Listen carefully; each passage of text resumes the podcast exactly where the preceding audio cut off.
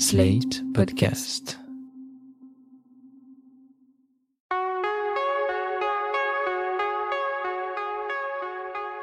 Je m'appelle Thomas Messias, je suis un homme blanc, cisgenre, hétérosexuel, et quand j'étais petit, l'une de mes activités manuelles préférées consistait à me fabriquer des cartes de membres pour un club secret sorti tout droit de mon imagination. Une fois, en vacances, j'en ai fabriqué une deuxième pour une fille que je venais de rencontrer. À ma grande surprise, elle m'a expliqué qu'elle n'avait absolument pas envie de faire partie d'un club. Nous étions en août 91, et sans m'en rendre compte, je venais peut-être de subir mon premier râteau. Vous écoutez Mansplaining épisode 46. Laissez les femmes se réunir en non-mixité, elles en ont besoin. Un podcast, slate.fr. J'ai toujours été assez attiré par l'idée d'appartenir à un club, même si je pense que ce qui m'a toujours intéressé en premier lieu, c'est le fait d'avoir ma propre carte de membre, ou mon signe distinctif. Les noms des fraternités des universités américaines, du genre Delta Gamma Kappa ou Alpha Phi Omega, me faisaient un peu rêver. L'idée de disposer d'un lieu où se réunir, avec la possibilité de créer ses propres règles, je trouvais ça vraiment attirant. Comme quand j'avais 6 ans, et que je mourais d'envie d'avoir une cabane. Ce discours pas très construit, pas très mûr, on peut l'entendre dans des tas de films américains, mais celui que je trouve sans doute le plus convaincant sur le sujet, et accessoirement le plus drôle, c'est Nos pires voisins, avec Seth Rogen, Rose Byrne et Zac Efron. Ce film, dont je vous recommande aussi la suite, montre comment le quotidien d'un couple de jeunes parents va être totalement chamboulé par l'installation d'une fraternité dans la maison voisine. D'autant plus que l'objectif ultime de cette fraternité est de réaliser la fête la plus gigantesque et la plus mémorable de l'histoire afin d'entrer dans la légende. Ce qui passe par toujours plus d'alcool et toujours moins de limites. Raconte-nous ton premier été en tant que Delta. Mes parents étaient en plein divorce. Et t'es allé où Je suis venu ici. Et après J'ai chialé. Pourquoi t'as chialé Parce qu'avec vous, j'étais en sécurité. Parce que j'étais entouré de mes frères. Parce que nous sommes liés. Et que ce lien est plus fort que l'amitié. Nous sommes une famille, et celle-là, on l'a choisie. Et chez nous, il n'y a aucun divorce Pas de divorce. Pour nous, le kiff et l'amour, y a que ça de vrai. Nous, quand on veut un truc, on lâche rien. Nous, on est réglo, on joue franc jeu. C'est ça la vie, la vérité, la force de Delta Psy. C'est le credo de notre confrérie. Can you take me higher? Delta Psy, Delta Psy, Delta Psy, Delta Psy, Delta Psy, Delta Psy, Delta Psy. Le film montre que ces frat boys sont très attachés à leur groupe, comme s'ils faisaient partie de leur ADN depuis toujours. Ils aiment son esprit, ils aiment son histoire, ils veulent perpétuer ses traditions. La première fraternité fut créée en 1776 à Williamsburg, et il semble que sa non-mixité n'ait jamais créé de débat. Pour votre gouverne, ce n'est que 90 ans plus tard, dans l'Illinois, que des femmes ont créé la première sororité, même si le terme n'était pas encore employé à l'époque. Dans la plupart de ces fraternités, l'entrée se fait par cooptation. Il faut être introduit au groupe par quelqu'un qui en fait déjà partie. Les bizutages sont quasiment inévitables. Les subir sans broncher est un minimum, mais qui veut se faire une place de choix a même tout intérêt à mettre les bouchées doubles. Dans la plupart de ces fraternités, on ne peut se faire une place que par l'excès. Il faut consommer trop d'alcool, c'est-à-dire encore plus que son voisin, ou mettre autant de filles que possible dans son lit. Les affaires de viol et d'agression sexuelle ne sont d'ailleurs pas rares dans les fraternités. Parce que pour être compétitif, pour être le loup le plus respecté de la meute de loups, les règles et le consentement importent peu. Il faut dégommer des meufs, un point, c'est tout. Depuis tout à l'heure, je vous parle de fraternité américaine, mais il convient de dézoomer un peu et de réaliser que le monde entier est une fraternité. Le monde des hommes, en tout cas celui des hommes cisgenres, hétérosexuels, de classe moyenne ou aisée, marche exactement comme ça. Il s'épanouit dans une non-mixité choisie, dans un culte de la virilité et de la domination, dans un entre-soi considéré comme naturel. On en a déjà parlé dans l'épisode 5 sur les bandes de potes, dans l'épisode 8 sur les harceleurs, ou dans l'épisode 29 sur les enterrements de vie de garçons. Le monde est un boys club géant, et ça ne semble pas empêcher grand monde de dormir. C'est d'ailleurs l'objet d'une pièce de théâtre que j'aime de tout mon cœur, dont l'adaptation ciné est un poil moins réussie, mais néanmoins très fréquentable. Il s'agit de Cravate Club, signé Fabrice Roger Lacan, mise en scène par Isabelle Nanty et interprété par Charles Berling et Edouard Baird. Si vous avez le budget, je vous recommande d'acquérir le DVD de la pièce, c'est un bijou absolu. Et à défaut, contentez-vous du film de Frédéric Jardin, ça reste un produit de substitution tout à fait honorable. Le film raconte le face-à-face de deux amis, qui dirigent ensemble un cabinet d'architectes. Tout démarre lorsqu'Adrien apprend à Bernard qu'il ne pourra pas se rendre à la soirée de ses 40 ans parce que cela tombe le soir du dîner mensuel de son club, dont Bernard n'avait jamais entendu parler jusque-là. Je te fais une scène là, c'est complètement ridicule, on est juste associés, tu fais ce que tu veux de tes soirées. hein. Bernard. C'est sûrement moi qui ai tort, les bougies d'anniversaire, les dragées de baptême, tout ça, c'est pas ton truc. Bernard. C'est- Mais quoi? Je viens chez vous demain soir, je viens après demain soir, je viens toujours de la semaine si tu veux. Je rêve de sauter des bougies tous les soirs avec des amis que j'aime, que j'admire et que j'envie, mais ce soir je ne peux pas. Très bien. Et tu refuses de dire pourquoi Ah, pas du tout, mais tu me l'as pas demandé. Si je te le demandais, tu me répondrais Ah oui. Je te le demande. Bah, je te réponds. Aujourd'hui on est le premier jeudi du mois. Et ben, comme tous les premiers jeudis du mois, j'ai le dîner mensuel de mon club. Ton quoi? Mon club Oh, oh, c'est de le dire. Alors je te le dis. Bernard est vexé, jaloux, intrigué. Déjà parce que c'est son anniversaire, et pas n'importe quel anniversaire, Mais là, là, tu penses déjà autre chose, parce que ça trotte très vite dans ta petite tête. Là, tu es en train de te dire, cette histoire de club, c'est bien joli, mais leur dîner mensuel, ça a lieu tous les mois. Alors que moi, mon anniversaire, c'est une seule fois par an. Et encore mes 40 ans, c'est une seule fois dans toute une vie. Oui, ça, j'avoue que ça m'a un peu effleuré l'esprit. Ouais, mais la curiosité dévorante de Bernard va bien plus loin. Ce n'est pas juste une histoire d'anniversaire. Le problème, c'est que son ami appartient à un cercle auquel lui n'appartient pas. Un cercle dont il ne connaît pas les modalités, mais dont il trouve invraisemblable que personne ne lui ait proposé d'en faire partie. Et c'est quoi ce club? C'est une secte Mais non, c'est pas une secte. C'est rien. C'est un lien, c'est quelque chose qui me lie, qui, me relie, qui m'empêche de m'envoler. Et nous deux, on n'est pas liés. Bien sûr que si on est liés, Bernard. Oui, mais comme je ne suis pas aussi exigeant que ton club, Je suis mille fois plus exigeant que mon club. Nous sommes tous les deux infiniment plus exigeants l'un envers l'autre que n'importe quel club envers ses membres. Il se trouve que ce club a une seule exigence qui nous réunir une fois par mois. tous les premiers jeudis du mois. Ah, Attends, attends, attention. Oui, mais dis-moi. euh, Mais tu sais, c'est pas non plus très important. Mais si, quand même. Pourquoi tu ne m'en as jamais parlé? Je te raconte pas tout. Si, justement, Adrien, tu me racontes tout. À eux deux, Bernard et Adrien incarnent assez parfaitement les débats sur la non-mixité qui animent régulièrement les réseaux sociaux ainsi que les plateaux de talk-show. D'un côté, il y a donc Bernard, qui ne supporte pas qu'une porte lui soit fermée, parce qu'il n'en a jamais eu l'habitude. D'ordinaire, en tant qu'homme blanc, cisgenre, hétérosexuel et de classe supérieure, il pouvait entrer à peu près partout. Et là, surprise, la porte est verrouillée.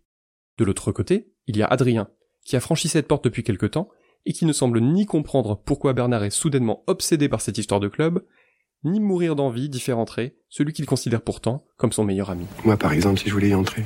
Pourquoi pas? Toi, t'es entré comment? C'est un vague copain qui me l'a proposé. Un type que je connais? Non, je ne crois pas. Non, Et Une fois qu'on est entré, on fait quoi? Rien. Non, mais je veux dire, on fait entrer n'importe qui? Non. Il faut y être depuis un certain temps, trois ans je crois, et ensuite tu peux présenter une candidature par an sans dépasser le maxima de trois in toto. Toi, t'as déjà fait entrer quelqu'un? Tout cela n'est que le premier acte de Cravate Club, que je vous invite à découvrir dans son intégralité, parce que la suite va loin, très loin.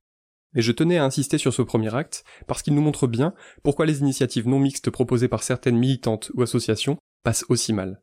Un exemple marquant, mais qui est loin d'être le seul, celui du festival afroféministe Nyan Sapo, organisé en 2017 par le collectif Moissy, dans lequel environ trois quarts des espaces de discussion étaient réservés aux femmes noires. À l'époque, Anne Hidalgo s'était insurgée contre la tenue d'un tel festival et avait annoncé vouloir saisir le préfet dans le but de le faire interdire. Raison invoquée, un tel événement serait raciste, sexiste, bref, excluant. Or, il y a des tas de raisons pour lesquelles des femmes noires pourraient avoir envie et besoin de se retrouver juste entre elles. Voici une des explications apportées par la blogueuse et poétesse Qui est Miss, que vous pouvez aussi retrouver régulièrement dans le podcast Quoi de Meuf, mais qu'on pouvait entendre cette fois au micro de Mediapart. Il y a une difficulté à parler des questions de sexisme, il y a une difficulté à parler des questions de racisme, que ce soit donc dans l'espace public, mais même à gauche, qui fait que euh, la, la non-mixité permet euh, cet espace relativement sécurisant. On est avec des gens qui comprennent la nécessité du combat. On est avec des gens qui ne vont pas remettre en cause la nécessité du combat. Si vous avez le temps, je vous conseille l'intégralité de cette émission animée par Jade Lingard, dont je vous mettrai le lien en description. Petit bilan. Cette non-mixité-là choque, et pas que l'extrême droite ou les masculinistes. Elle choque tout un ensemble de personnes qui n'ont pas l'habitude qu'on leur ferme des portes, et qu'on se passe de leurs paroles ou de leurs regards, même provisoirement. En revanche, le fait que des plateaux télévisés ou des directoires de grandes entreprises ne soient constitués que d'hommes blancs ne semble toujours pas déranger grand monde. C'est contre cette non-mixité-là que lutte le collectif La Barbe. Parce qu'en ayant le contrôle sur le monde de l'entreprise comme sur celui des médias, les hommes blancs phagocytent tout et empêchent les autres de s'exprimer, d'accéder à des postes à responsabilité et d'agir contre les discriminations subies quotidiennement. Rappel, déjà effectué dans le premier épisode de la saison, où nous causions misandrie avec Pauline Armange, les choses ne sont pas symétriques.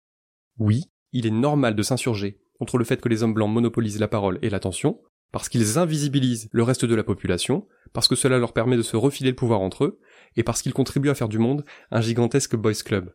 Boys club qui, au passage, est loin de ressembler systématiquement à l'idée que s'en fait Bernard dans Cravate Club. C'est vrai que je t'imagine pas dans un club, parce qu'un club pour moi, ça représente plutôt, euh, je vois plutôt ça à Londres, le fumoir, le gros fauteuil, euh, hein, le gros fauteuil club, ou alors une ambiance vieille France peu donnante. Voilà, c'est le mot club.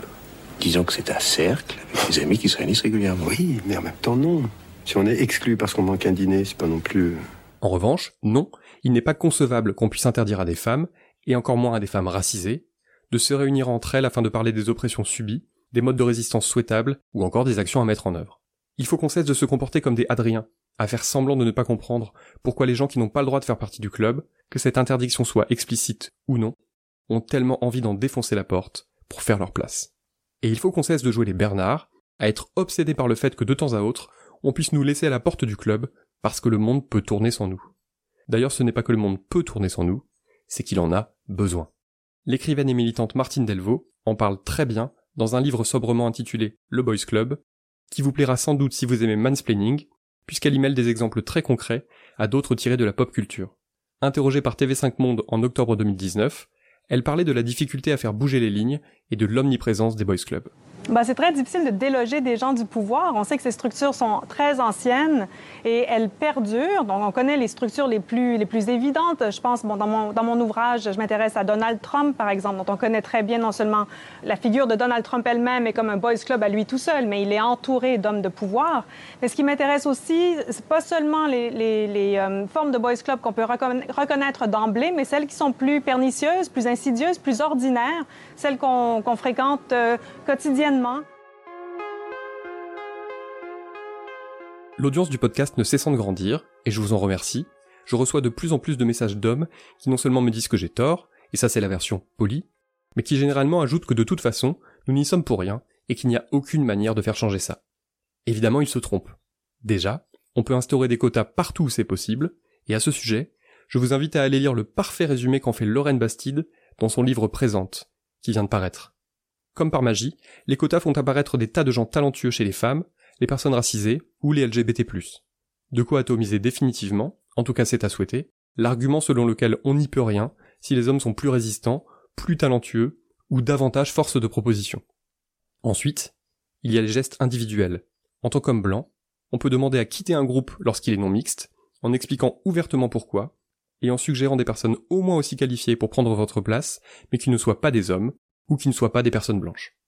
Parmi les exemples que je peux vous citer, il y a celui de Jérôme Garcin, présentateur du Masque et la Plume, qui a quitté le jury du prix Renaudot suite à l'affaire Matzneff, en dénonçant également, je cite, l'aberrante constitution d'un jury à 90% masculin. En 2016, Riyad Satouf avait refusé sa nomination au Grand Prix du Festival de bande dessinée d'Angoulême, la liste étant uniquement constituée d'hommes. Voilà des pistes à suivre. Je voulais quand même vous raconter une histoire personnelle liée à la non-mixité pour montrer que rien n'est simple et que les meilleures intentions ne suffisent pas toujours. En 2015, j'ai publié un livre sur le cinéma argentin, le deuxième ouvrage des éditions Playlist Society. En mai 2017, donc deux ans plus tard, le collectif Playlist Society, dont je fais partie, faisait son autocritique. Sur les dix premiers livres publiés, neuf l'avaient été par des hommes, le dernier étant un ouvrage collectif co-signé par quatre hommes et une seule femme. Dans un texte publié en ligne, et auquel j'ai participé, nous expliquions avoir conscience de la situation, tout en ayant de grandes difficultés à enrayer ce déséquilibre. 95% des manuscrits ou des projets proposés l'étaient en effet par des hommes. Le texte publié avait valeur de constat, mais aussi d'appel du pied à destination des autrices ou aspirantes autrices. Le premier bilan, effectué quelques mois plus tard, était hélas celui d'un échec cuisant. La tendance ne semblait pas être sur le point de s'inverser. Les hommes continuaient à proposer des idées de livres ou à envoyer des textes, et les femmes restaient désespérément en dehors de nos radars. En 2020, je n'ai plus le nez dans les chiffres, mais j'ai cependant eu vent du calendrier des publications des éditions Playlist Society. Et si je sais compter, les années à venir seront placées sous le signe de la parité ou de la quasi-parité. Il a fallu cinq ans. Cinq ans pour apprendre à donner confiance aux autrices et pour les amener à se sentir enfin légitimes. Je ne vous raconte pas ça pour récolter des lauriers, parce que j'ai actuellement zéro pouvoir chez Playlist Society, ni consultatif, ni décisionnel. Rendons à Élise Lépine et Benjamin Fogel ce qui leur appartient. Le but était simplement d'expliquer que tout ça prend du temps, que c'est possible, mais que ça prend du temps. et que dynamiter les boys clubs est un travail de fond qui nécessite de cesser de se chercher des excuses. Je ne pouvais pas vous parler de club sans terminer avec la fameuse citation de Groucho Marx. Jamais je ne voudrais faire partie d'un club qui accepterait de m'avoir pour membre. Ce trait d'humour, eh bien je pense qu'il est possible de le prendre au sérieux, de nous interroger sur la nature des collectifs que nous rejoignons et de ceux auxquels nous appartenons déjà, que nous en ayons conscience ou non. Tout le monde peut contribuer à faire s'écrouler les remparts et à désintégrer les plafonds de verre. Voilà, c'était l'épisode 46 de Mansplaining, un podcast proposé par Sled.fr. Merci à Aurélie Rodriguez et Benjamin Ours. Si vous avez aimé ce podcast, n'hésitez pas à le dire en nous couvrant d'étoiles partout où vous le pouvez, 5 de préférence, et en en parlant le plus possible autour de vous. Toutes vos remarques et vos questions sont les bienvenues à l'adresse suivante, mindsplaining at slate.fr. Vous pouvez aussi me contacter via Twitter ou Instagram, mes messages privés sont toujours ouverts. Toutes les références aux articles, œuvres, vidéos citées se trouvent dans la description de ce podcast. Faites attention à vous et aux autres, n'oubliez pas de mettre correctement votre masque, et à dans 15 jours.